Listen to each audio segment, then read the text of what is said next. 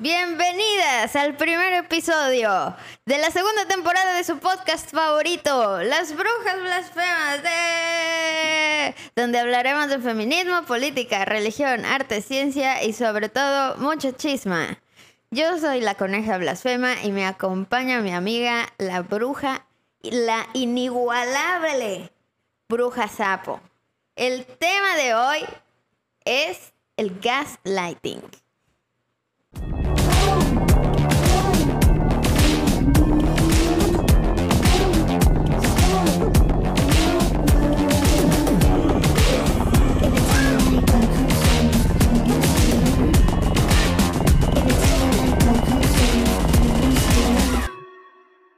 Amigas, primero que nada queremos agradecerles mucho pues por todo el apoyo que ha habido eh, pues para esta primera temporada que eh, decidimos cortar en 20 episodios. Vamos a empezar una segunda temporada recargadas y también queríamos eh, pues agradecer mucho pues todos los comentarios y creo que ha habido bastante más comentarios y respuestas fuera de internet, eh, en donde nos han dicho que pues les gusta mucho el proyecto, que les ha servido, que de pronto lo ponen con sus familias, eh, nos comentan sus opiniones y la neta lo valoramos muchísimo. Sí, sí, sí, la verdad es que sí nos han llegado. Bueno, yo como no estoy en Mérida, casi eh, todos los comentarios que me han llegado se han sido vía, por vía virtual, eh, pero todos muy lindos. Las amo mucho a todos, les amo. Eh, también aprovecho porque le dije que le iba a mandar saludos se me había olvidado mandarle saludos a, Rebeca. Hola, amiga. Hola, este, Rebeca.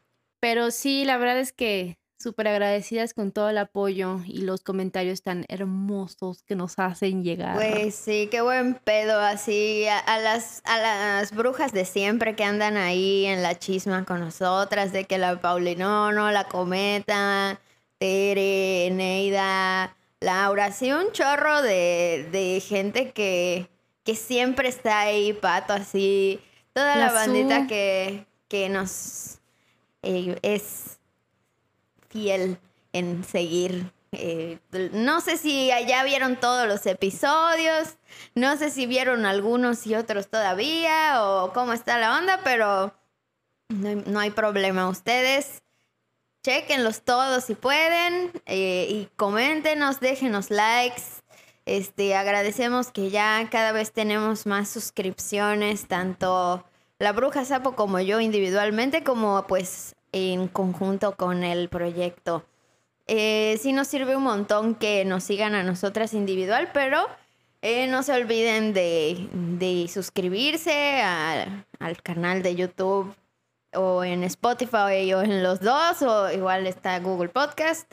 Em, igual, pues gracias a toda la gente que nos ha estado ayudando, pues ahora sí que en la construcción del podcast, desde la parte técnica de todos los tips que le pasan acá a la bruja sapo para las ediciones, hasta también pues todas las sugerencias de temas, de todas las fuentes que nos comparten, etcétera, ¿no? Muchas gracias. Eh, gracias especiales a, al Bobby, que por gracias a él se escucha Notan de la Verga el podcast. Ah, sí se escucha chido, sí se escucha chido. la verdad. Es gracias a sus consejos.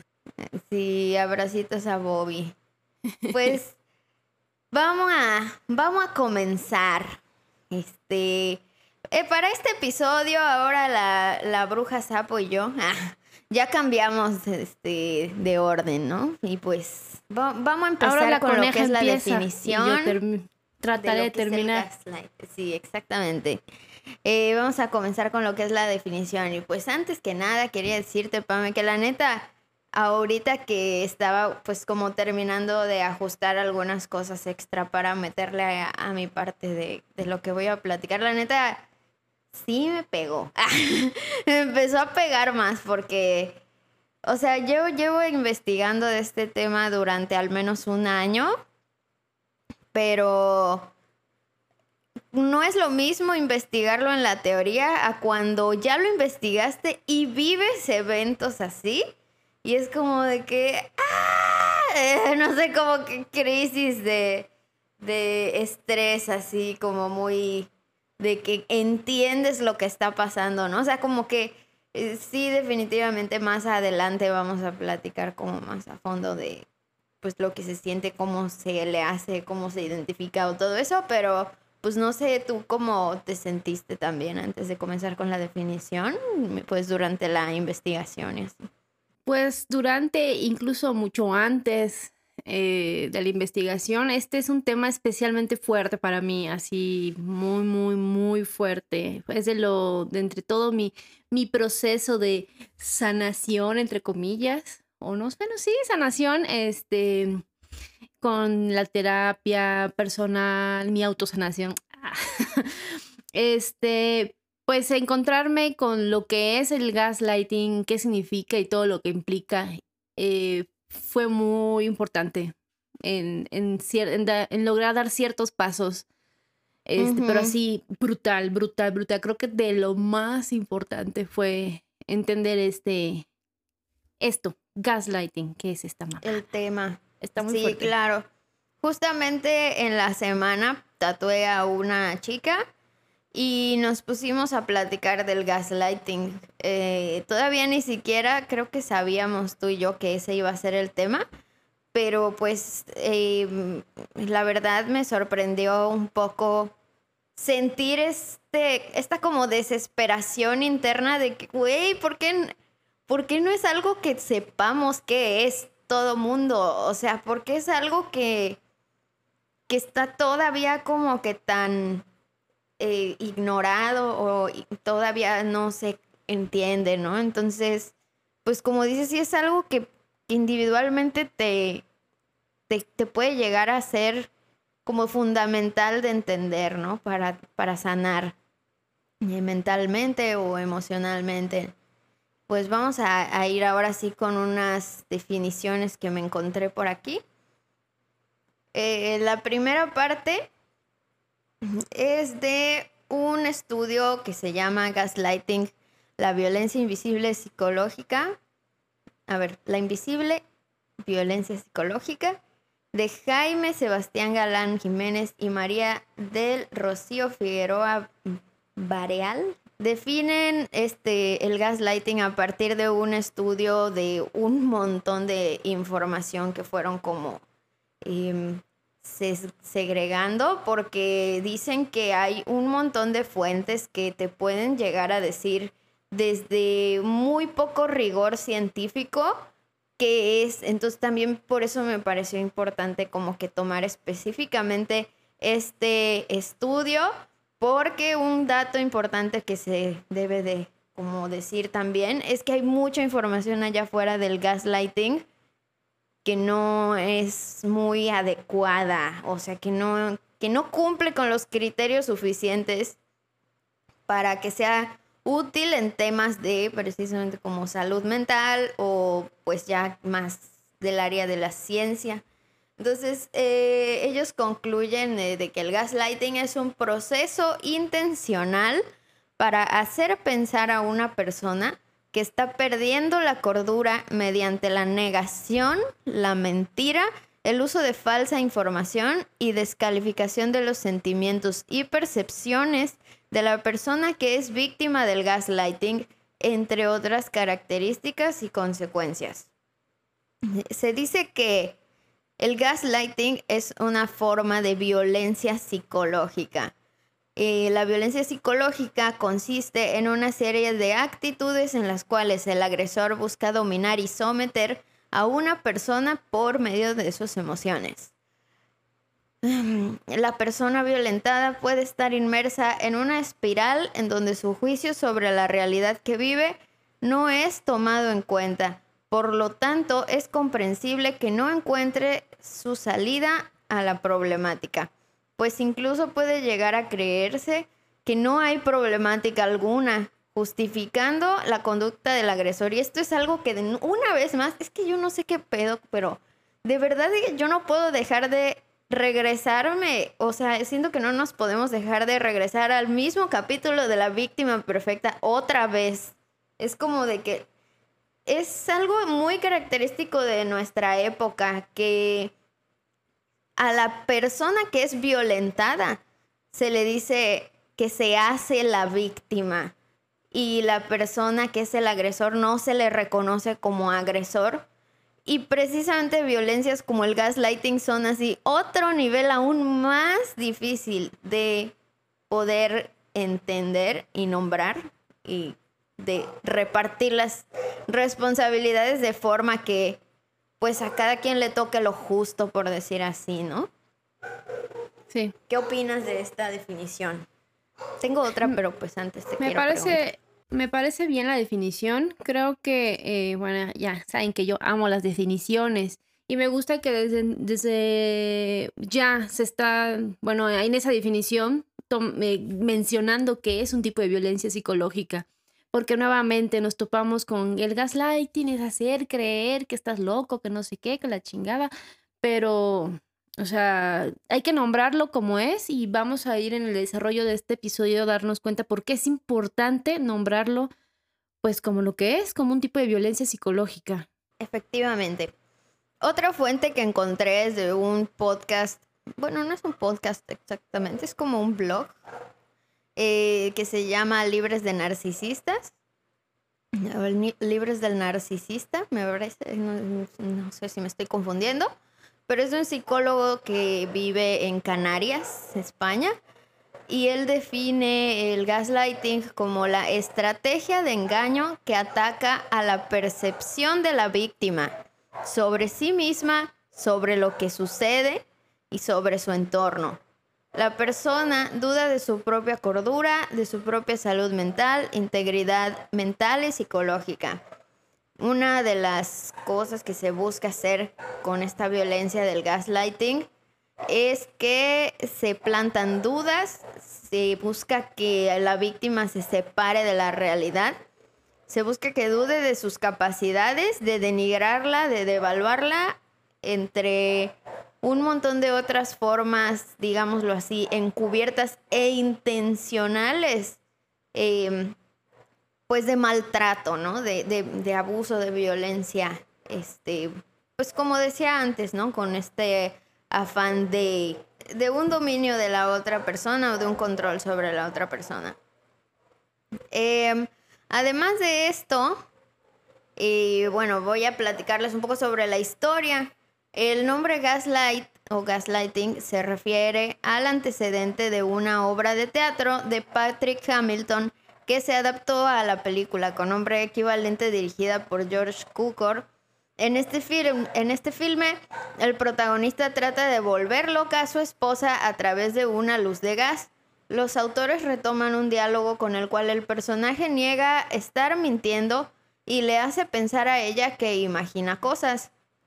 Eh, literalmente en la película o en la obra de teatro, el tipo lo que hace y por lo cual se llama gaslighting es que él, spoiler alert y me vale ni modo, que tienen que saber, este, el punto es que el, el violentador baja y sube a propósito la luz de una lámpara de gas que tienen ellos en su casa y le hace creer a la esposa que no es cierto, que está más alta o más baja de como ella lo había dejado, que él nunca ha movido nada. Y entonces ella empieza literalmente a dudar de su propia mente, porque pues imagínate que, que tú dejaste la luz a una temperatura media o bueno, a una iluminación media, de repente ella está baja y dices como, ah, caray, ¿qué pasó? No, o sea, yo lo había dejado a una luz intermedia eh, oye, eh, tú, em, esposo, ¿moviste, tú moviste la luz? Y de que, no, no, yo no moví nada. Y como que, así yucateco era el señor. No, no sé. Pero sí, así como que, así le dijo, yo no moví nada así. Pero, ajá, pues, ajá. El punto es que llega, a ese punto en el que ella está escuchando, estoy haciendo mi mamada, espérame, déjame acomodar mi luz. ya, ya Estás en tu luz, así en tu ya fiesta de luz de Yo estoy aquí de colores. Perdón. ya, ya, volví. Sailor Fact de fondo. No, es cierto, no, moví mi luz. Unas cumbiones de luz. De fondo. No, pues no, no, no, yo no moví nada. Eh, no, yo no moví nada, se movió sola. No, Autogaslighting así a sí misma, ¿no? Ya. No, pero bueno, el punto es ese, ¿no? De que, pues a veces dentro de estas dudas que ocurren en nuestra cabeza de decir, ¿será que sí lo moví o no lo moví? Porque yo recuerdo, pero no tengo la evidencia, nada más el puro recuerdo de que, eh, pues yo la dejé en una luz alta, una luz baja, ¿no? Y corroboras esa información con la otra persona. Y si cuando tú corroboras esa información, entonces recibes el mensaje de que no estás bien, eso comienza a, hacer dudar, como decíamos hace un momento, ¿no? De tu propia cordura o de tu propia percepción, porque a lo mejor tú estás viendo la luz media y él te dice, ¿cómo que media, no? Si está alta, ¿por qué dices que está media, no? O sea, estás loca, ¿no? O sea, como que Em, más o menos este es como el ejemplo de donde sale el término. Y bueno, aparte de esa sección de la historia, tenemos aquí un poco de, una vez más, investigación de este, el gaslighting, la invisible violencia psicológica, que menciona, es hasta el trabajo de Simon y Nichols en 1988 en que se comienza a definir con mayor profundidad el fenómeno del gaslight. Este trabajo aclara la ocurrencia del fenómeno en casos clínicos y en la población en general, en parejas que habían vivido una infidelidad. En estos últimos casos, el hombre negaba lo que ocurría a su pareja convenciéndola de que no tiene fundamentos y ella se está imaginando cosas. Los comportamientos del victimario por gaslighting son la negación y descalificación de sus sentimientos y percepciones. Además manipulan las emociones provocando en las víctimas culpa sobre sí mismas en relación a la problemática de pareja, sensación de que están perdiendo la cordura, aflicción acompañada de negación, como pánico y enojo, como parte del duelo de saber acerca de la infidelidad. Pues en este ejemplo de infidelidad, racionalización masculina, pues se le hace pensar a la persona que en las circunstancias de la pareja cualquier hombre haría lo mismo. Esto en conjunto con las mentiras y los múltiples esfuerzos para culpar a la víctima logran muchas veces cubrir el suceso de infidelidad. Suele ser una de las formas en las que se expresa la violencia de género más común, o sea, no es que el gaslighting sea una forma de violencia de género. Es una violencia psicológica que, por ejemplo, la violencia de género puede utilizar dentro de pues, sus estrategias de control o de dominación. Y es, ellos sí se enfocan mucho, bueno, ellas, porque es una morra y un pato, se enfocan mucho en lo que es este la violencia de género, entonces como que sí está más clavada su información en el estudio de las mujeres que en México han sufrido pues este tipo de violencia, eh, pues con este, no sesgo, pero pues sí con este, esta realidad o esta intersección de, de la violencia de género. Además de eso, otra definición que ellos van eh, dando un poco más adelante es la búsqueda intencional de hacer parecer loca a una persona y obtener un beneficio de ella. Este fenómeno se caracteriza también por la negación del daño, elaboración de mentiras, presentar falsa información, descalificación de los sentimientos y percepciones de la persona que es víctima del gaslight. Se refiere a una forma malintencionada para generar confusión en la pareja, manipular, culpar y minimizar las vivencias o declaraciones, estrategia mediante la cual se busca destruir a la víctima y atacar su salud mental a través de comunicación confusa, hostilidad, silencios, quejas, bromas hirientes y humillaciones, privación del sueño, deslinde de responsabilidades, doblegación, intimidaciones, amenazas o coacciones estos elementos se escudan detrás del concepto del amor, la empatía, el cuidado, algún poder o autoridad. Los sexismos y los mismos efectos del gaslighting afianzan su póstuma aparición. ya que como consecuencia la culpabilización, desorientación, pánico, enojo, duelo, daño de la autoestima, autonomía, dependencia emocional, duda, destrucción psicológica, incluso consumo de alcohol o medicamentos no prescritos y genera problemas psicosomáticos, o sea, genera también problemas psicosomáticos y psicológicos, como lo es la depresión, incluso puede provocar el suicidio o la otra que también es muy común es la pérdida de sí mismo. O sea, esto, como dije hace un momento, pues está un poco más enfocado en lo que es este el, la violencia de género, pero pues como también había mencionado un poco antes en, en la definición que da este el del el psicólogo del blog, eh, pues no necesariamente solamente se da entre hombres y mujeres, ni tampoco es una violencia únicamente de género, ¿no? O sea, aquí se menciona de género, pero perfectamente podríamos eh, contextualizarlo dentro de una violencia del tipo racismo, del tipo homofobia, de, sin problemas, ¿no? Y, lo voy a mencionar aquí eh, con algunas frases que, propone este autor de Libres del Narcisista. Él menciona que hay tres maneras, tres grandes maneras que él encuentra de dividir estas frases comunes que se suelen escuchar pues por parte de los agresores, ¿no? De los que emiten el gaslighting. Eh, estos grandes tres grupos se conforman del el cuestionamiento de la salud mental de la víctima, el, sobre el modo de ser de la víctima y la negación, que la negación es como que el más común. Por ejemplo, la negación trata de un yo nunca dije eso.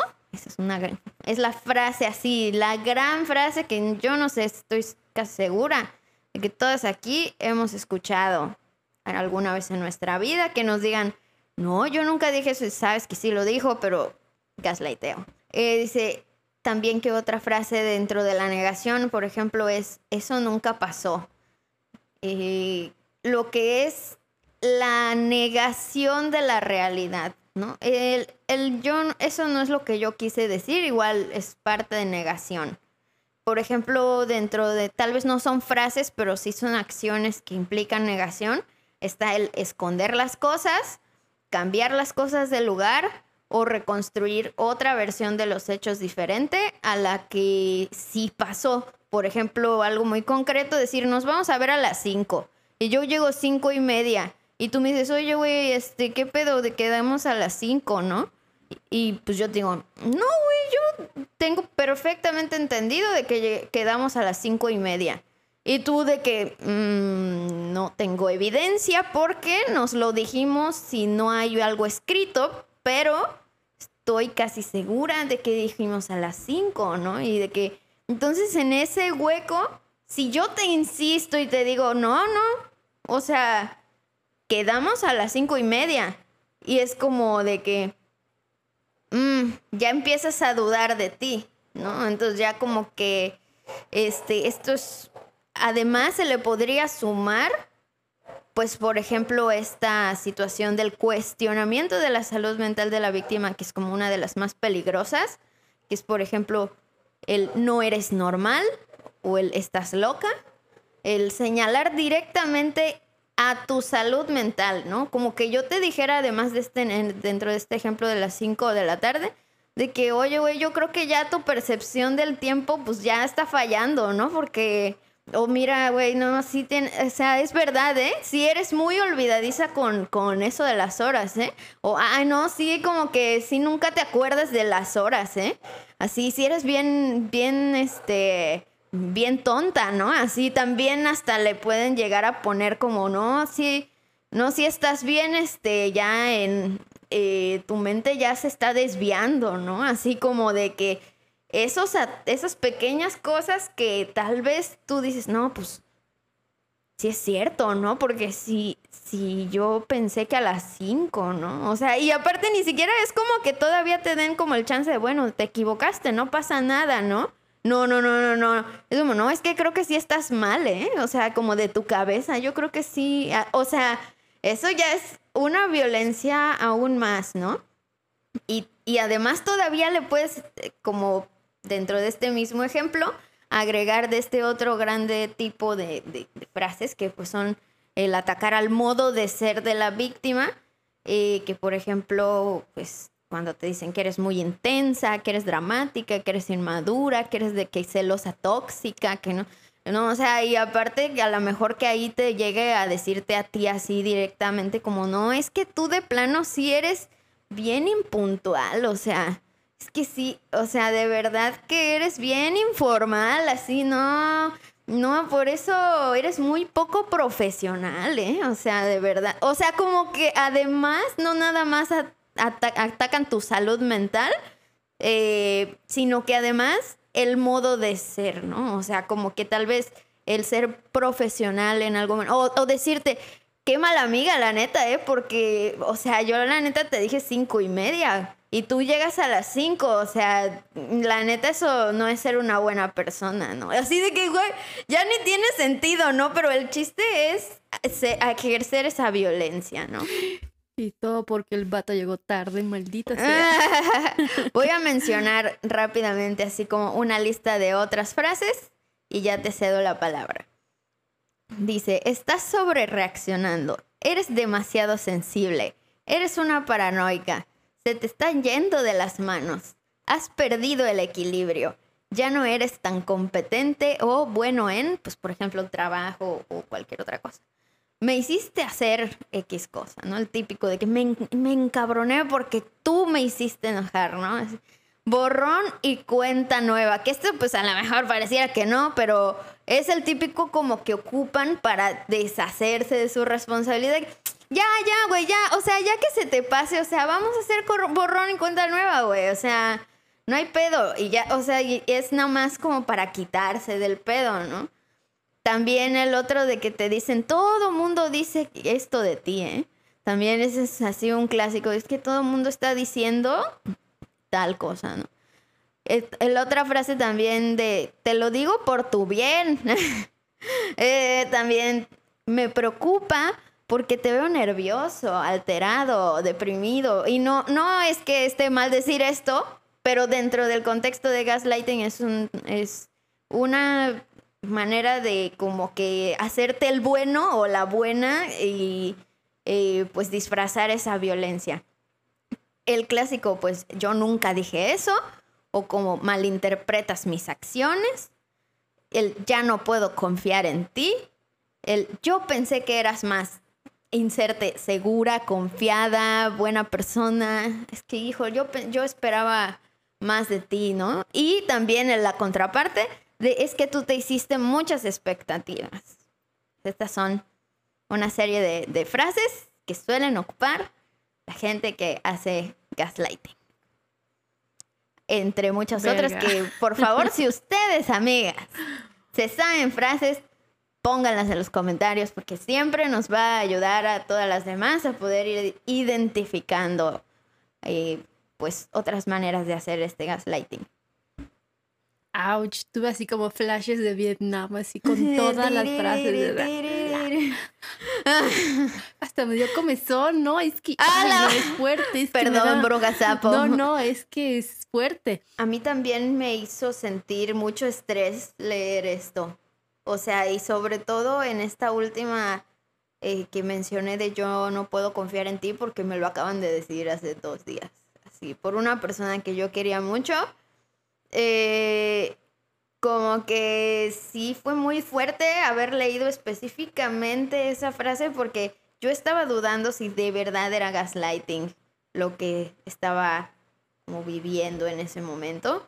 Y sí, porque realmente esta persona estaba hablando, tal vez no desde una malicia y hacia eso quería ir, que yo creo que muchas veces somos, pues todo mundo capaz de emitir el gaslighting a veces dentro de nuestra misma necedad de no querer admitir nuestros errores o dentro de la misma necedad de es que si yo admito que esto fue así, entonces voy a perder tal cosa, ¿no? O la neta, dentro de también nuestras mismas distorsiones cognitivas, le terminamos tirando a la otra persona agresiones de tipo gaslighting y no necesariamente es que sea pues una violencia que viene pues como de estos comportamientos sádicos o narcisistas de querer dañar a, propósito, ¿no? Pero de que es intencional mentir para que se le eche la culpa a la otra persona, eso sí, la neta sí es.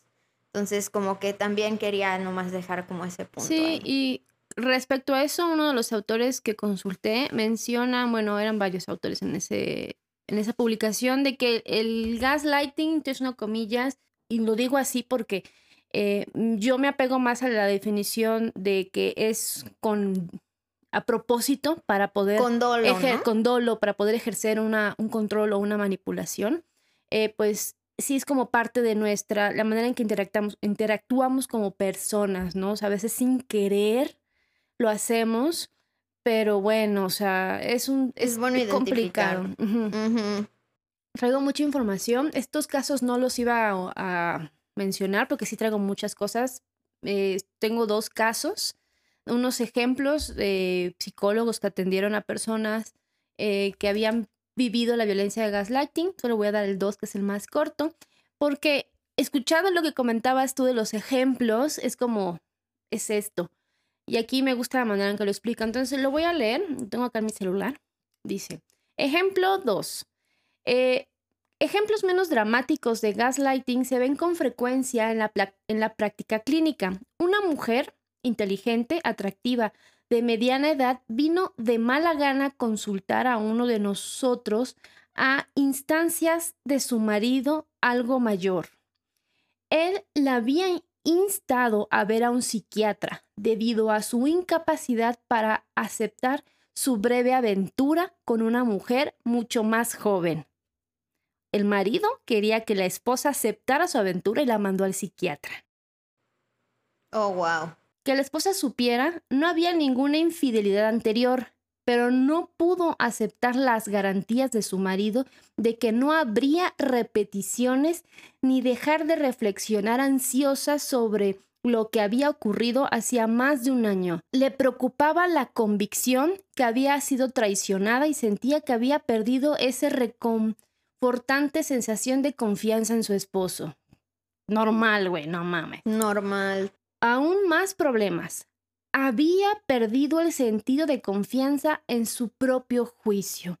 Después de su confesión inicial, el esposo directamente y mediante sutiles indirectas cambió su posición de culpabilidad a la defensiva por una de echar la culpa y la responsabilidad a su complaciente esposa.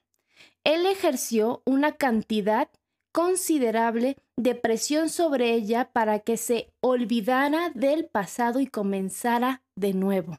Borrón y cuenta nueva. Mm, ahí está. Lo que ella trató de hacer, pero simplemente no pudo, y argumentó que su aventura era esencialmente culpa de ella, porque su vida sexual había sido insatisfactoria. Insistió en que le había dicho repetidamente su descontento y dado que no había habido ninguna respuesta real de su parte, sintió que su relación con la mujer más joven era por, un, por el bien de ambos. La paciente no pudo recordar tales discusiones porque no existieron, lo que solo aumentó su incomodidad. Más tarde, al interrogar a su marido sobre sus supuestas advertencias anteriores, consiguió que él reconociera que en realidad no había hablado de su descontento con ella, excepto de forma vaga e indirecta.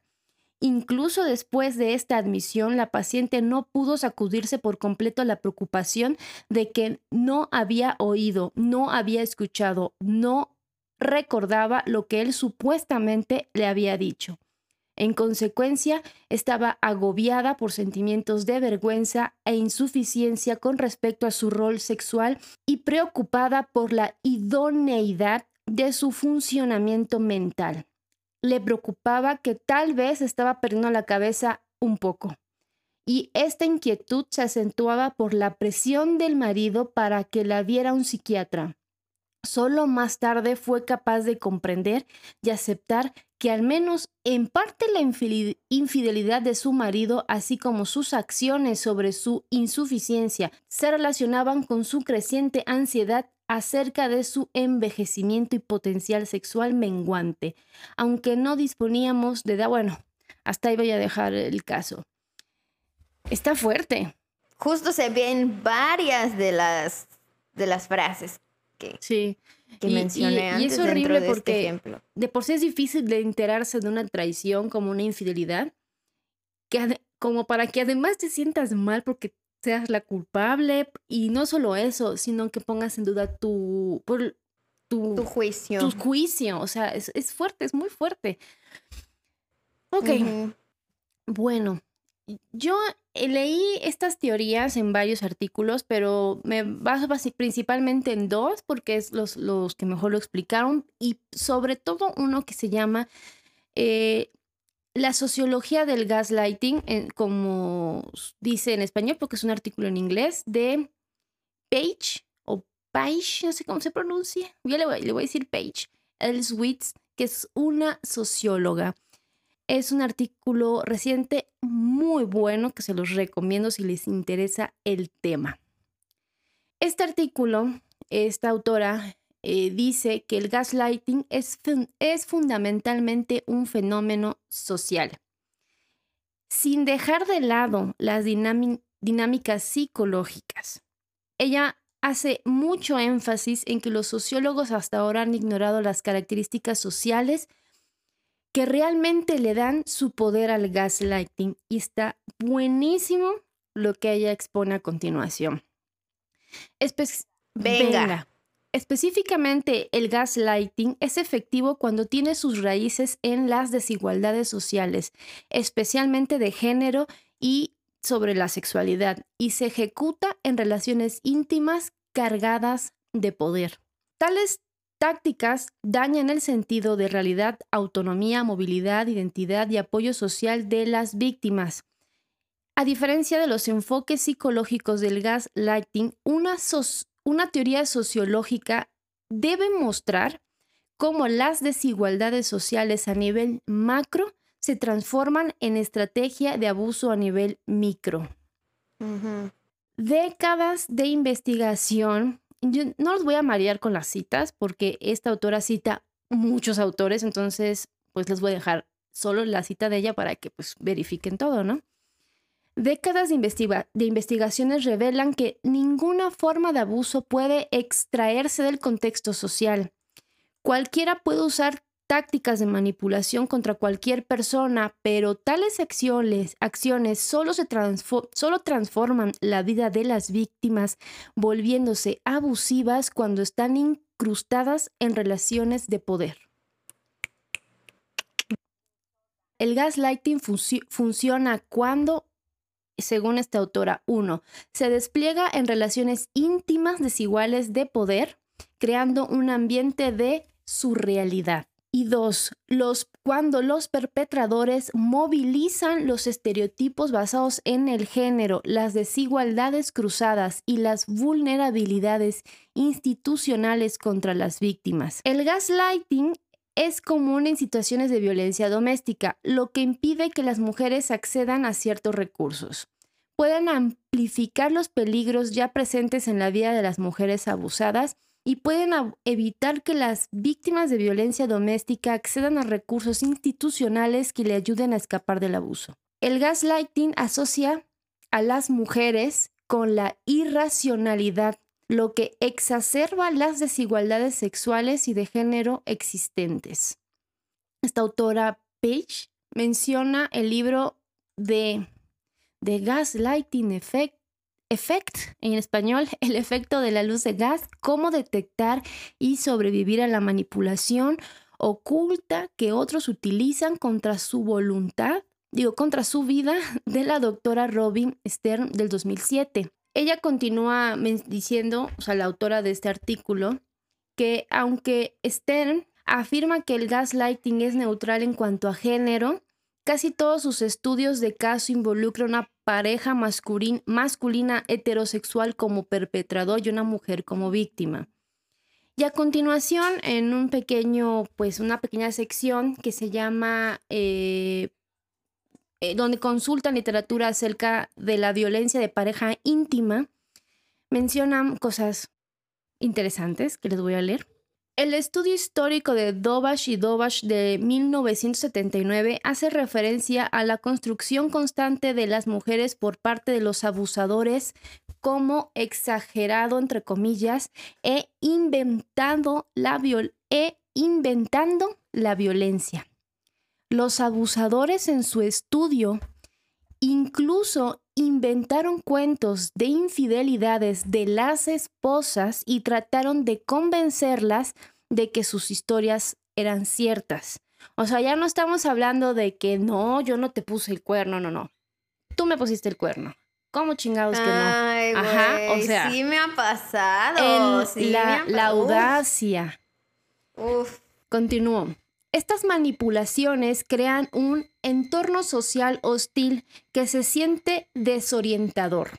Aunque los académicos que estudian la violencia de pareja íntima no, no, teorizan estas tácticas de, entre comillas, hacer locuras como un fenómeno específico, las reconocen claramente como endémicas del abuso.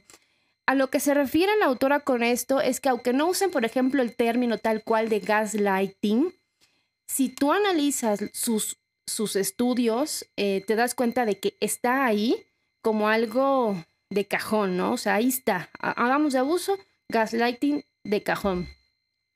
La literatura de la violencia de pareja íntima sitúa abrumadoramente las tácticas de, entre comillas, hacer locuras dentro del contexto más amplio del terrorismo íntimo. El control coercitivo y el abuso psicológico. Ese concepto de terrorismo íntimo está muy cabrón. Está fuerte. Está muy fuerte. A mí cuando lo leí se me erizó la piel, no sé, así. La violencia física es parte del establecimiento del control, pero también lo son las tácticas como el abuso emocional, la humillación y el aislamiento. El abuso psicológico ejerce control al microregular la vida cotidiana, los autoconceptos y el sentido de la realidad de las víctimas. La investigación de la violencia de pareja íntima muestra además que las tácticas de control psicológico son utilizadas con mayor frecuencia y eficacia por los hombres contra las mujeres y que a, a largo plazo el abuso psicológico afecta a las víctimas de manera más negativa que el abuso físico. Eso está fuerte. Yo casi que puedo dar fe de eso. Confirmo. Confirmo.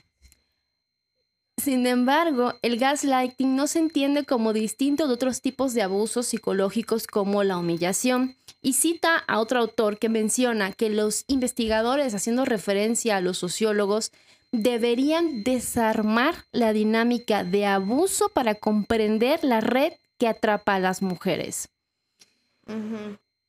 Cuando los abusadores logran que las víctimas se sientan locas, las víctimas se vuelven especialmente vulnerables al abuso y menos propensas a contar con apoyos institucionales.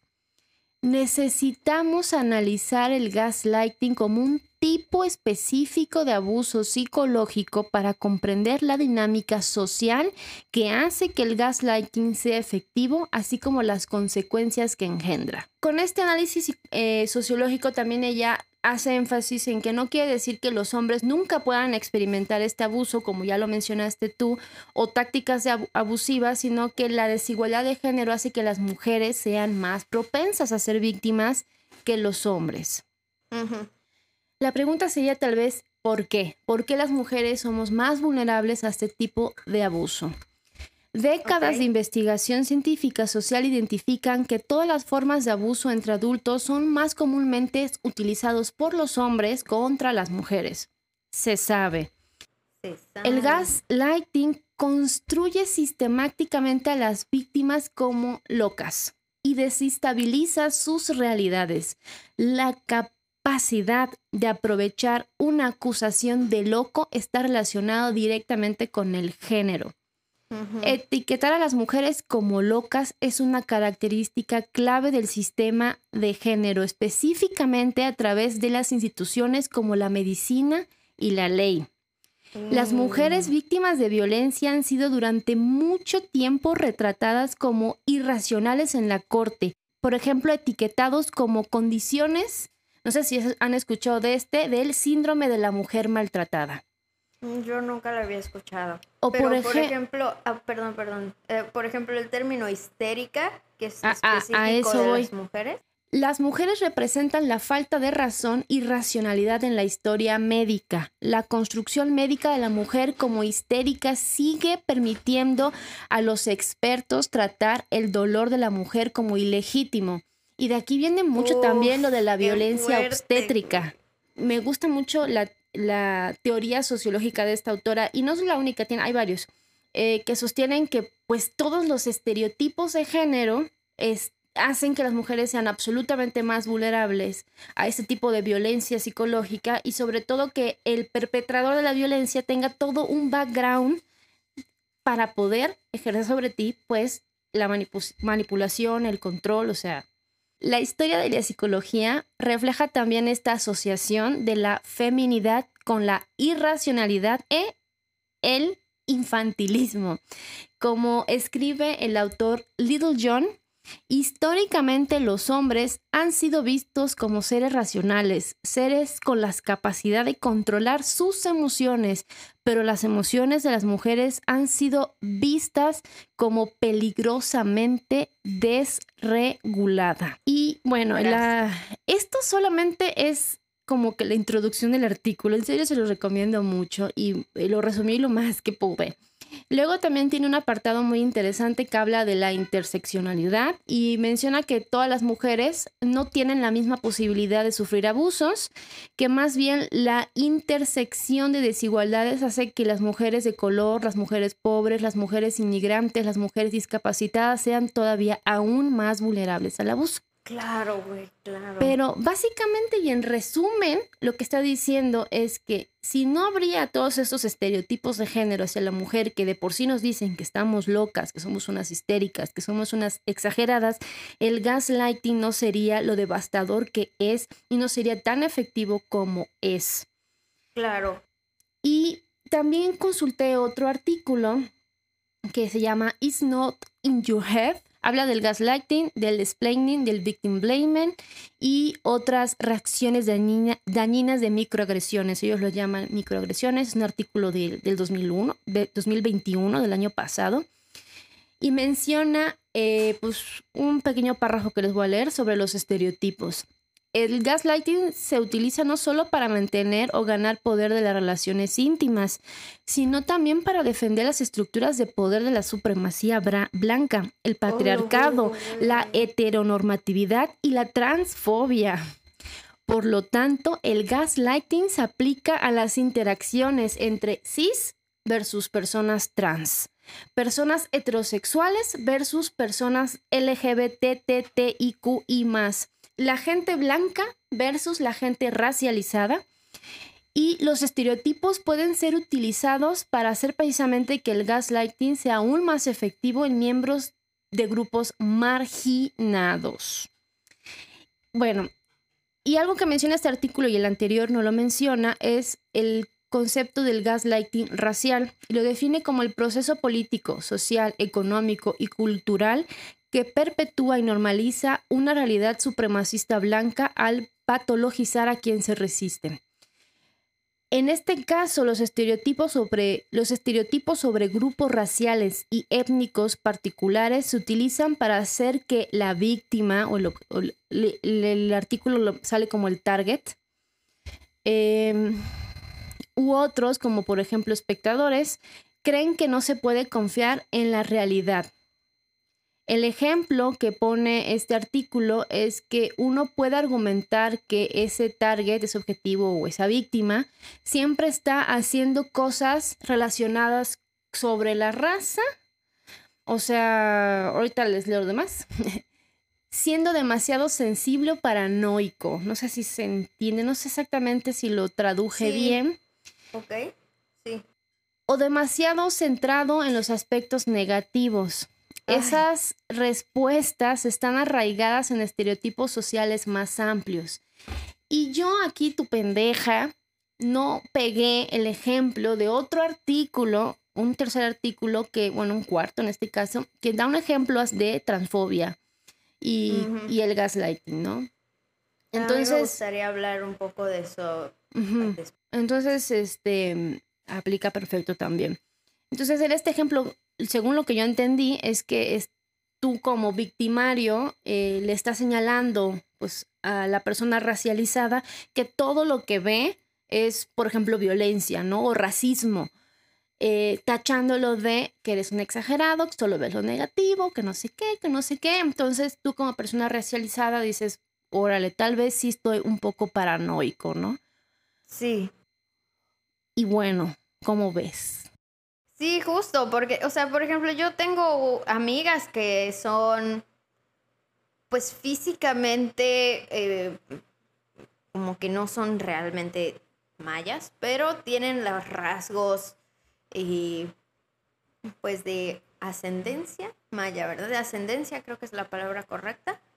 Y normalmente veo como que una actitud que, que suele ser de mucho enojo constante, o sea, como de mucho ver, como dicen, negativo las cosas, pero es que no, o sea, es que no, güey, o sea, yo sí he visto muy cabrón como a mí me tratan con cierto respeto, por ejemplo, eh, ciertas autoridades, por decirlo así, pero a ella ni la miran, ni, ni le hacen caso y la maltratan y la tratan así como, como de segunda. Y ella obviamente se da cuenta y se enoja y, y le caga, ya sabes, y es como de que está enojada y es como, güey, luego encima tiene a la demás gente diciéndole, ay, es que esa morra como que no me da buena vibra porque como que siempre está así de malas y es como, ay, váyanse a la verga, güey, o sea, neta, neta, chale, o sea, y es muy feo porque pues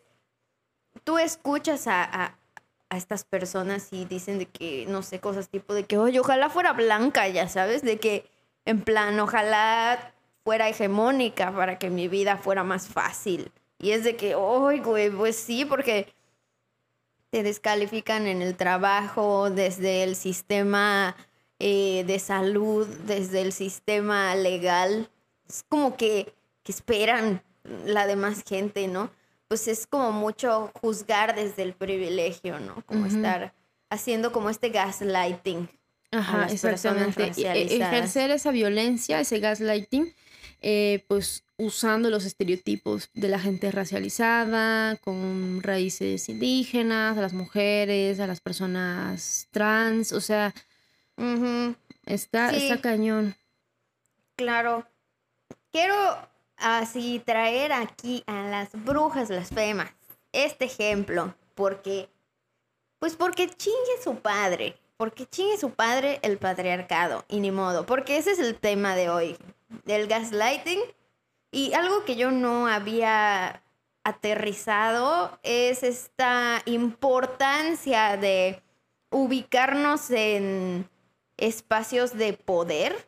O sea, por ejemplo, una diferencia entre un gaslighting y otro gaslighting de los que estuvimos hablando es que uno de estos gaslightings es, sí es un maltrato que viene, por ejemplo, desde una persona que intencionalmente le quiere hacer daño a otra persona y por eso ocupa este gaslighting para hacerle daño. Pero en esa dimensión no estamos considerando las jerarquías de poder. En esta otra sí estamos considerando las jerarquías de poder porque este otro tipo de gaslighting, no estoy diciendo que este no es efectivo, pero este otro tipo de gaslighting es un gaslighting de una profunda violencia, porque se aprovecha, ocupa los, las desigualdades sociales para oprimir, no nada más violentar, sino oprimir a la otra persona. O sea, ocupa la violencia psicológica que es el gaslighting para oprimir a la persona que está en una jerarquía de poder inferior. Puede llegar a ser desde esta posición económica de poder, puede ser desde esta posición racializada, eh, de género, transfóbica, este, homofóbica, homofóbica, entre, o sea, académica, este, de por las diversidades capacitista también, capacitistas, este, ajá, por estas diversidades iba a decir yo de capacidad, pero pues sí por, por el capacitismo, entre muchas otras eh, violencias estructurales que ya hablaremos en un episodio de lo que son las violencias estructurales como mucho más tendido y a fondo, pero bueno, más o menos mencionando eh, esta diferencia, ¿no? Este, entre, o sea, bueno, más o menos mencionando algunas de estas eh, privilegios o de posiciones de poder, de jerarquías de poder, y por otro lado, pues también resaltando de que pues también existe esta situación de los narcisismos, de, de todo lo que son este también las inmadureces del ego así, ¿no? Que, que sí eh, eh, eh, llegas a ejercer una violencia, pero tal vez, pues como es de una mujer a otra mujer, que más o menos tienen un balance similar en cuanto a una situación económica, por ejemplo, no sé, entre habría que contextualizar cada caso, pero ajá.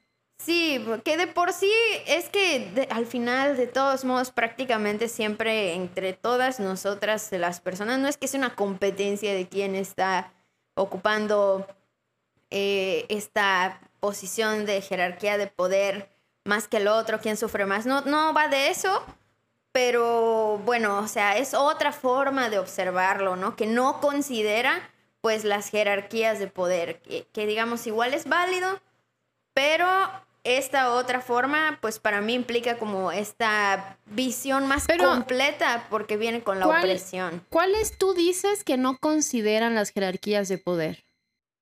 Pues por ejemplo, si es, por decir, una, una un gaslighting de una pareja mujer a su pareja hombre, que sí es un ah, gaslighting, que sí, está ocupando efectivamente mentiras, sí está culpabilizando al vato y todo, pero pues la posición de jerarquía pues no, no es acorde, ya sabes, o sea, no tiene a su favor ni siquiera esta mujer pues el sistema entero contra el que está accionando contra su pareja.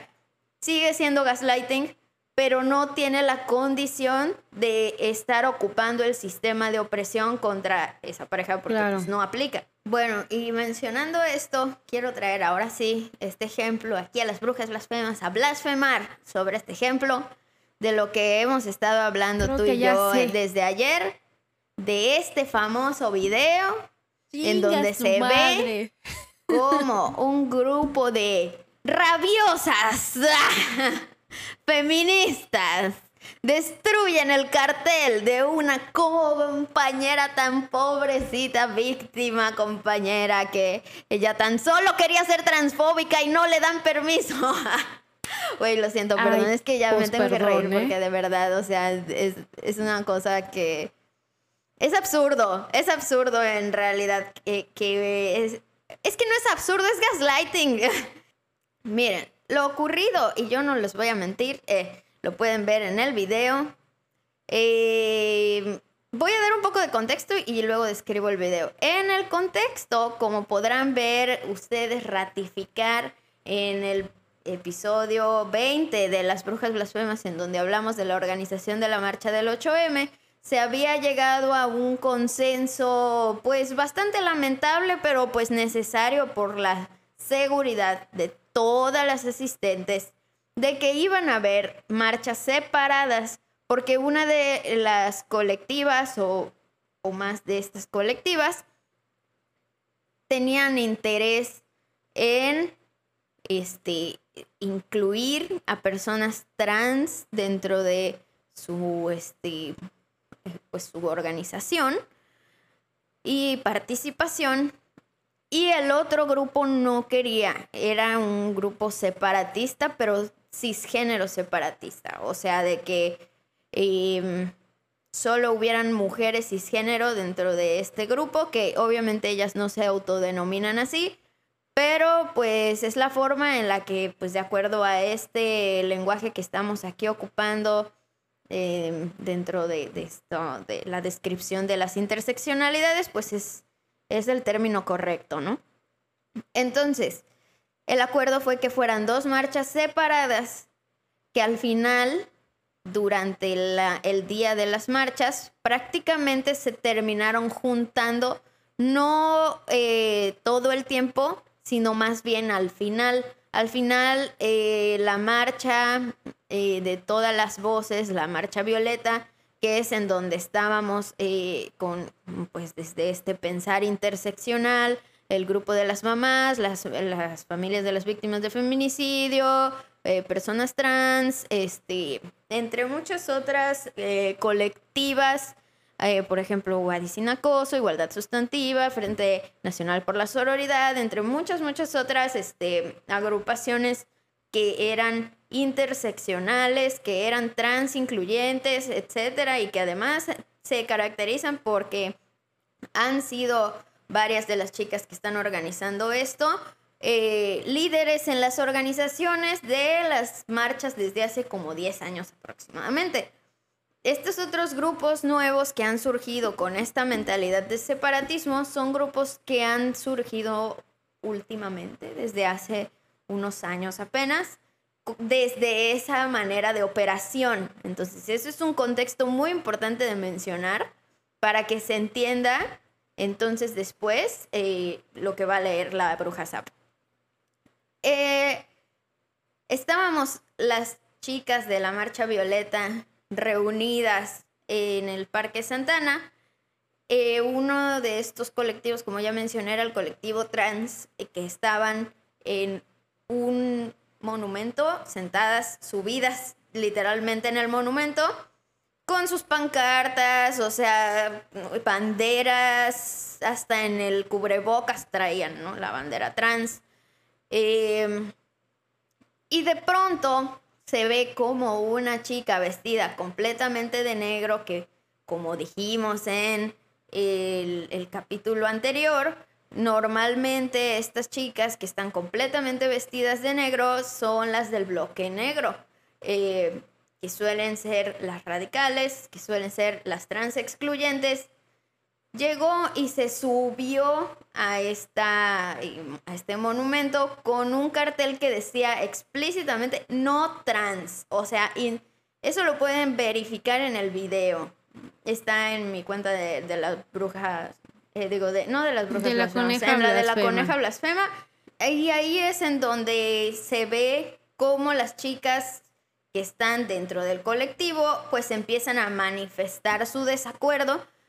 Pero quiero que entiendan que mientras esto estaba sucediendo, las demás de este gran colectivo que, había, estábamos en silencio escuchando los testimonios de abuso eh, por violencia de género de compañeras que estaban hablando en el megáfono. O sea, literalmente esta, esta compañera se metió a irrumpir a la marcha transincluyente con un cartel que dice no trans. Lo que ya es al colectivo muy trans. Eso de por sí de entrada es una transgresión de los acuerdos a los que se llegaron en la organización previa de las marchas, porque se acordó, como también mencionamos en este capítulo, el no permiso a los actos de odio. De hecho, ni siquiera es como muy legal en general emitir actos de transfobia en, sí, pero bueno, no. Eh, el punto es que pues, es un ambiente de, de protesta, etcétera. Pero el punto es que para que todas estuvieran seguras y se evitaran, por ejemplo, eh, peleas o algún altercado de violencia entre compañeras para que se evitara, por ejemplo, la intervención de la policía, que sabemos que suelen buscar cualquier pretexto para intervenir en las marchas, pues se acordó esta separación entre una marcha y la otra, en lo cual quiere decir que esta chica se brincó completamente el acuerdo que se hizo, tanto desde la colectiva donde ella venía, como el acuerdo que se generó desde la otra colectiva que es en donde estaba yo. eh, exponiendo de esta manera la seguridad de todas las demás. De todas, de todas, hasta de su propio colectivo. O sea, no nada más estoy hablando por el mío, sino por el del, incluso la suya misma, ¿sabes? O sea, se puso en riesgo incluso hasta sí misma. Y bueno, pues lo que sucedió fue un evidente enojo por parte del colectivo trans que, bueno, vienen a, pararse a tu cara, a, negarte el, poder existir y estar en un espacio que es de por sí público. Em, eso es violencia, ¿no? De entrada. Y luego estas chicas en su descontento cuando le exigieron que se bajara y ella no lo quiso hacer, le arrebatan el cartel y lo rompen, lo cual a mí me parece que es un acto de límite a la violencia que ella estaba por medio de ese cartel y por medio de ese statement de eh, transgredir las normas comunitarias, eh, pues ajá, ¿no? Siendo agresiva para con todas las compañeras que estaban ahí reunidas. Eh, cuando yo vi eso, me acordé de lo que pasó con Cuadri, ¿no? Que se empezó a dar desinformación y mensajes de odio contra la comunidad trans y lo que hicieron fue sacarlo del aire, o sea, cortarlo. Porque, o sea, la verdad es que cuando tú estás en una situación así y tú no haces nada, pues también eres un poco cómplice de la violencia. No siempre se puede entre la espada y la pared. No siempre se puede actuar, o sea. Y también es cómo actúas, porque tampoco agarraron las chicas y que le empujaron, no sé, la, empujaron, la lastimaron, le la hicieron algún daño directamente como a su integridad física de ninguna manera. Lo único que se hizo fue arrebatar este cartel y romperlo. Ponerle eh, un alto a un discurso de odio y a una acción violenta. Exacto. Eso fue lo que se puede ver en el video y después las chicas del colectivo manifiestan su apoyo a la comunidad trans que estaba allí presente y se levantan carteles en apoyo, se cantan las consignas y todo esto. Y ya tiempo después, al día siguiente, entonces ahora sí en redes sociales se da el comunicado que aquí la Broja Sapo nos va a leer. El comunicado. Cuéntanos quién da el comunicado y qué dice. Dice, hermana a la que le quitaron su cartel y la violentaron por ser Raz. En el monumento que está ubicado en el Parque de Santa Ana. Eso fue violencia ejercida por parte de otra morra. Te abrazamos y lamentamos que te hayan violentado públicamente y que además hayan aplaudido ante esa agresión. Estamos para ti y si gustas hablar, estamos contigo. Eh, ¿Quién lo dijo? A ver, cuéntale. ¿Doy el nombre de la colectiva? Colectiva B. O sea, yo, no estaba enterada de nada. Yo estaba pues, en mis cosas. Rosario me platicó, me mostró el video. Abrazando a Ofelia Pastrana. Yo estaba abrazando a todos mis compas trans acá en Ciudad de México. Y la que soporte. Este. Y, y realmente este tipo de mensajes es como, por ejemplo, dicen que la violentaron por ser rap. Y realmente no la violentaron, para empezar. Más bien le quitaron el cartel porque estaba ella violentando a un colectivo que además ya habían tenido acuerdos, pero aunque no los hubieran tenido, o sea, están ahí la banda trans. Fíjate, y tal vez esto esté mal de lo que voy a decir. Yo en la marcha pasada vi carteles que decían no al borrado histórico de mujeres. Eh, yo antes no conocía mucho el contexto de eso, entonces decía, no, pues, pues sí. Ya luego entendí como más el trasfondo. Se me hace incluso, perdón, menos violento ese mensaje como más ambiguo que el directamente no trans. Yo te voy a decir por qué estoy de acuerdo con que, con que hayas dicho que es más grave poner un, cartel que diga no trans a uno que es del borrado de mujeres. Porque el borrado de mujeres históricamente, o sea, es algo que de verdad se ha ocurrido. Sí existe. Eh, en la historia del arte, por ejemplo, podemos ver como aproximadamente en una pues, academia el 90% de las, de las asistentes o de las artistas son mujeres, pero extrañamente en los libros de historia el 90% de los que ocupan esos espacios son hombres. Es decir, que hay un borrado intencional de todas estas mujeres, de sus aportes al arte, de sus eh, discursos artísticos, en la ciencia también lo podemos ver, cómo se han eh, discriminado, por ejemplo, a, las médicas, a las biólogas, ¿no? Y, se han borrado de la historia, se les han, como lo decíamos también, en el caso de Carmi, de, no de Carmi, de este... Cintia. De Cintia, bueno, de las dos, ¿no? De, Cintia y Carmi, pues con este asunto de, del Nacho Progre, pues cómo intentan borrarlas a ellas a través de estos actos de censura que está ejerciendo pues el Miguel, ¿no? Eh, justo este borrado de las mujeres sí tiene como un sustento o como una evidencia de que es una, eh, una violencia de opresión. Entonces, por eso sí estoy de acuerdo contigo. Pero el problema es que los grupos trans odiantes están ocupando esta frase en sí para decir que las personas trans están borrando a las mujeres por la abolición del género, precisamente que, que, pues es como su postura, ¿no? O sea, es que es muy complicado porque una cosa es como la abolición del género y otra cosa es la abolición del binarismo de género. Entonces yo pienso que, eh, bueno, yo me siento más de acuerdo con esta propuesta tanto teórica como de práctica, eh, pues cultural, social, política que se está dando de, la comunidad trans, de borrar el binarismo de género y de desbiologizar el género, porque justo muchas, no voy a decir todas porque no me late como hacer ese tipo de, generación, de generalización, porque no es el caso, pero muchas de las compañeras radicales sí tienen este pensamiento y esta, voy a decirlo así, creencia porque es pseudocientífico eso, de que las mujeres somos mujeres por biología, por razón de, o sea, que el género es biológico y no una construcción social. Y yo estoy completamente en desacuerdo de eso. Ni siquiera, o sea, ni siquiera podría estar de acuerdo porque ni siquiera existen o tengo bases para poder sustentar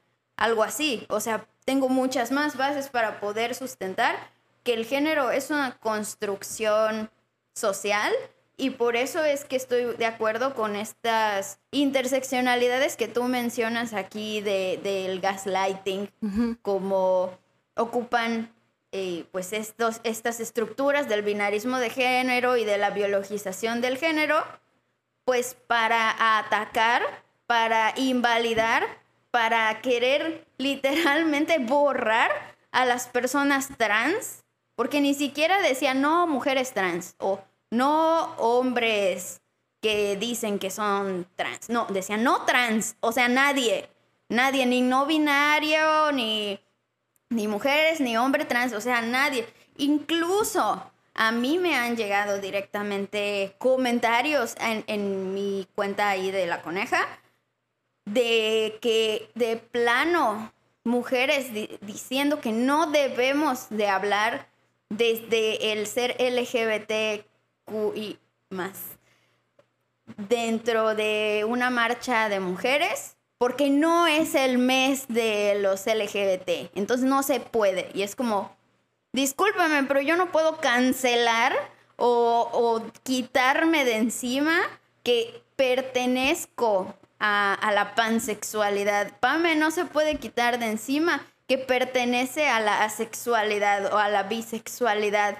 O sea, no es algo que tú puedes llegar y decir como, ah, eh, el día de hoy pues sí, me voy a adecuar a ser cis hetero, pues para complacer a las rats en esta, en esta marcha, ¿no? O sea, como que, güey, o sea, no te puedes quitar de encima esa realidad, ¿no? Y la verdad, eh, pues sí me parece totalmente de este tipo de gaslighting, el discurso que tú acabas de leer, o sea, el victimizarse como si ella no hubiera cometido nunca ninguna violencia y, o sea, pareciera por el discurso que están dando de que fueron las personas transincluyentes a meterse a su marcha transexcluyente a romperle los carteles, cuando fue completamente al revés. Y es manipular la realidad, manipular la percepción de la realidad, lo cual es la definición del gaslighting, ¿no? Entonces...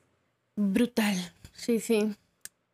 ¿Qué opinas tú, Pame, de cómo esta situación de cómo podríamos, pues, a lo mejor como accionar contra, contra este gaslighting? O sea, darnos cuenta, porque pues yo creo que muchas compas han de decir, no, pues es que la neta sí tienen razón, ¿no? O sea, es que sí fue agresivo haber roto el cartel, ¿no? O sea, tú, ¿cómo ves? O sea, me gustaría yo mucho. Creo que es complejo. O sea, yo, por ejemplo, hoy lo dije a Rosa antes de empezar, aprendí mucho porque nunca había eh, leído acerca de estas teorías sociológicas del gaslighting y están muy, muy interesantes y tienen mucho, tienen todo el sentido del universo, ¿no? Eh, creo que tenemos que entender primero qué es violencia. O sea, yo me quedé mucho, mucho con esa definición de violencia que dimos en el episodio de la víctima perfecta, si no me equivoco. Pero bueno, esa definición en la de memoria, pero se hacía énfasis a que se da sobre todo en una relación de desigualdad. Luego también entender cómo el gaslighting es una violencia psicológica que ocupa eh, todas estas estereotipos de género ocupa la transfobia, la homofobia, no se da solamente en una relación íntima de pareja ni de amigos, sino que socialmente perpetúa, por ejemplo, con el, con el ejemplo que les di, eh, el racismo, ¿no? Sí, sí, sí, totalmente. Hay un montón de ejemplos que podríamos decir, ejemplos reales, ¿no? De... Pero bueno, Pame, pues la neta estuvo buenísimo este Está muy interesante el tema. No sé si igual a ti te gustaría comentar o te quedaste así como con las ganas de comentar algún caso de gaslighting que tú misma hayas eh, identificado, pues que tú hayas vivido a, partir de como haber leído este episodio. Yo ya había pasado con este proceso de entender qué es el gaslighting y las consecuencias a nivel personal ya hace unos meses atrás. Este, y lo que comenté al principio, para mí este es un tema muy, muy fuerte porque, eh, bueno, pues ya ánimos, que soporten.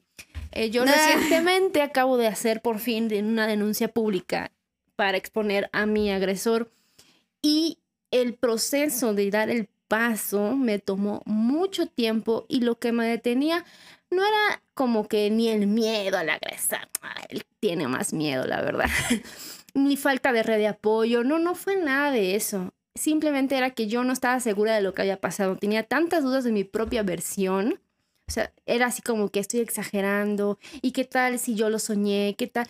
Como que literal, eh, lo que también ya me dijo fue como que lo decisivo fue escuchar a mi familia, corroborar mi versión. O sea, tuve que escuchar a otras personas, familia, amigas, amigues, corroborar mi versión de los hechos para decir, creo que no lo soñé, creo que no lo imaginé. A ese nivel es el gaslighting como que te detiene y te hace dudar años incluso después de haber salido de, la violencia, ¿no?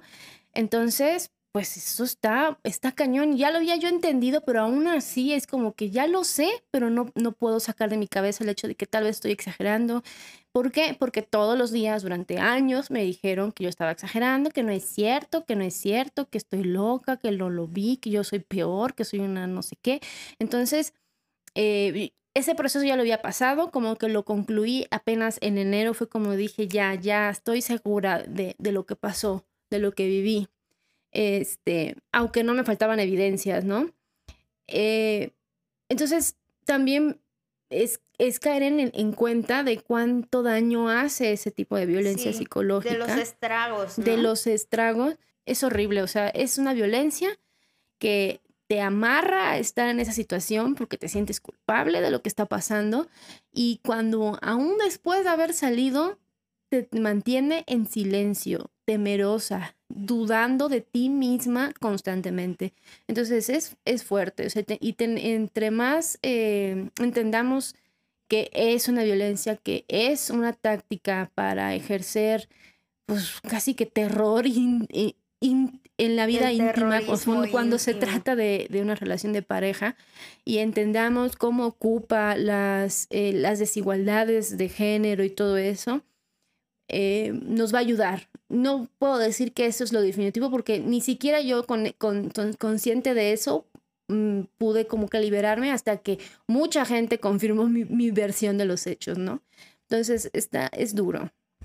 Sí, es muy duro porque justo es lo que te digo, no es como que estés buscando la aprobación de toda esa gente para que, o sea, el, el gaslighting causa tanto, tanta duda, tanta culpa que necesitas eh, por una paz mental, por una confirmación del exterior, este, esas eh, pues como repeticiones de que tu versión es válida, ¿no? De Claro. que lo que tú estás sintiendo no, no es este, mentira, ni que tampoco es una exageración. O sea, el, el hecho de que te crean es importante. Y de que... Por eso el- tan te importante el yo te creo. Sí, el yo te creo es un antídoto muy poderoso contra eh, los estragos del gaslighting, sinceramente. Ah, Bueno, yo así lo he sentido Sí, también. Aunque también a veces, desde, desde mi experiencia, a veces es frustrante escuchar tanto el yo te creo y decir, sí, güey, pero yo no me creo a mí misma. Y, y estoy segura Sí. que ha- han habido casos, han habido mujeres que han podido hacerlo sin que nadie más les confirme su versión. O sea, ese, esa es mi experiencia, ¿no? En mi, en mi experiencia yo estaba tan así de, tan traumada, hija, que literal tuve que pasar por ese proceso, ¿no? Sí. Eh, pero pues, pero bueno, o sea, se logró, se logró. Este, y no, no, no digo, no, y cuando digo se logró, no quiero. Aquí ah, y mensaje para las que me han escrito, no es como que se logró hacer la denuncia. Miren, no vamos a meternos en ese tema, sé lo complicado que es, sino que se logró creer mi versión. Estar segura de mí misma, no creerme. Decir, me creo. Y entonces- recuperar tu, tu percepción de la realidad, ¿no? Ándale. Ay, qué fuerte. Qué fuerte, güey. La verdad es me, me da mucho orgullo que, que hayas podido llegar a ese punto. Y pues igual, espero que hacer este proyecto haya sido como parte de, de lo que te Sí, haya podido. honestamente, sí, un poco. Sí, bastante. Sí, sí, claro, claro. Bueno, Ay, qué gracias bonito. Satán. Ay, sí. gracias de que Satanás que estás en los infiernos. Ay, sí, no. Ya todo mal. No, pero sí que bueno, qué Sí, bueno la neta sí. que, que hacer esto, pues tal vez no nos está trayendo en este momento como una retribución económica que quisiéramos, pero que sí al menos a ti o, o pues también puede que a otras que nos escuchan, pues también les sea de utilidad para recuperar sus percepciones de la realidad, para Sí. recuperar sus mentes, su sanidad mental, Su Eh, confianza. su confianza, su autoestima y todo lo que hayan perdido o lo que tal vez nunca tuvieron la oportunidad de construir todavía. y pues, ajá. Simón. que- Está muy fuerte, está muy fuerte. Sí, sí, sí. sí, Sí, Pues yo, da- yo- sí. no, y yo espero que eh, al- a, a mí leer acerca de, de cómo se ocupa, cómo ocupa el gaslighting eh, todas las desigualdades de género me dio mucha luz en muchas cosas y espero que a alguien más le dé luz porque yo no había contemplado el aspecto social, o sea, así, así. Y ya. Y ya. ¿Quieres decir algo más? Pues antes de irnos, yo quiero hacer un anuncio, amigues. Ya tenemos Patreon. Este. y se los vamos a dejar en todas las cajitas de descripción. Pues para que lo tengan ahí, de pronto, pues nos puedan echar la mano para que no se nos sea tan pesado. Algunos Sí, gastos eh, intrínsecos de hacer un podcast. Eh, pues, pues ahí va a estar. Necesitamos estas- pagar eh, los, ¿cómo se llama? El, el- Zoom. Ustedes no están para saberlo. cada 45 minutos tenemos que volver a empezar la sesión porque se nos cierra cada rato. Porque no tenemos el Zoom, no tenemos la licencia del Zoom. Pero con sus este aportaciones próximamente vamos a poder. Y, además eso nos va a ayudar a poder tener invitadas, más invitadas, porque ya se nos acabaron nuestras membresías de Zoom gratis de la coneja y la mía. O sea, o sea, mañosas somos, pero ya se nos acabó. O sea, ya la próxima invitada le vamos a tener que decir si se cierra el Zoom. Entras otra vez, qué oso. No, no, no nos dejen hacer ese oso. en general, pues está chido como retribuir el trabajo que estamos haciendo porque pues es un trabajo de investigación que no nos paga hasta el momento nadie, que obviamente por las cosas que decimos incumple con muchas reglas de monetización de YouTube, por ejemplo. Justamente unas personas me dijeron en la semana de que, que les parecía muy chido nuestro podcast y que a veces se lo ponían a niños y yo, no, no se lo pongan a niñas, güey, o sea, no es apto para niñas, de hecho ahí lo tenemos en YouTube como calificado como no, apto para, niños. porque no. estamos hablando con un lenguaje que sea también dirigido hacia pues infancias.